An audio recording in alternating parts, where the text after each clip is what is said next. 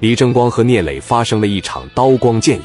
正光带着受伤的兄弟去了医院，聂磊带着一百多号小弟追到医院里。情急之下，李正光找到黄庭丽的恩师刘德明。刘德明说：“我在聂磊这绝对能说得上话。那前一段时间我帮了他一个挺大的忙。”电话一撂，正光他说了：“来给家伙事掏出来。他要真上来了，我就奋力抵抗，怎么的我也得撑个十分八分的。”刘德明这边就疯狂的给聂磊打电话：“你就打不通了，不是关机了吗？”关机了，连着给拨了两回打不通。我给聂磊打不通，我给蒋元打就完了呗。那他妹夫蒋元正拿着家伙挨屋搜呢。电话一接，哎，刘老哥，我先不给你说了啊，我现在在找人呢。刘德明说：“你别找了呀，你别找了，别找了，那是咱自个人。”蒋元说什么自己人？赶紧上四楼看看有没有。这一听，刘德明差一点把假牙都喷出来，急了不行了，在电话里喊道。那是咱自己人，那是我大侄啊！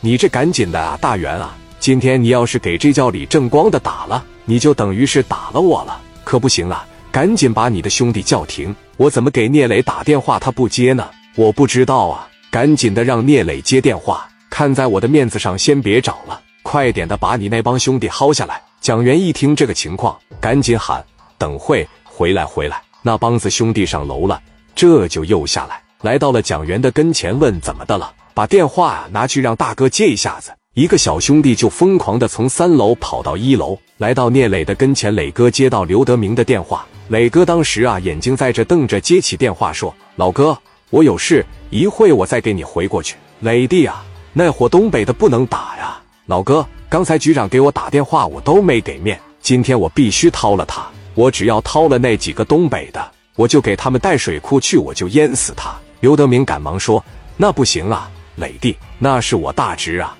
这一句话给聂磊干愣了。小磊啊，你还记不记得你在不了解金戈兰荣的时候，我是怎么给你举例子的？聂磊说：“我记得呀，这个李正光就是负责给金戈兰荣看家护院的刀枪炮。我就这么给你说吧，我当时见着你的时候，我就一直说你身上有股劲啊。像我那小徒弟的大哥，还记不记得？”这个东北人就是我小徒弟的五弟。聂磊一听乐了，我说这帮的人怎么这么能打呢？该说不说，我混社会这几年来，他是我见过最能打的一个，而且也是最会打的一个。刘德明说：“行了，先别说了，那我现在马上就过去。你们在哪个医院？市南医院。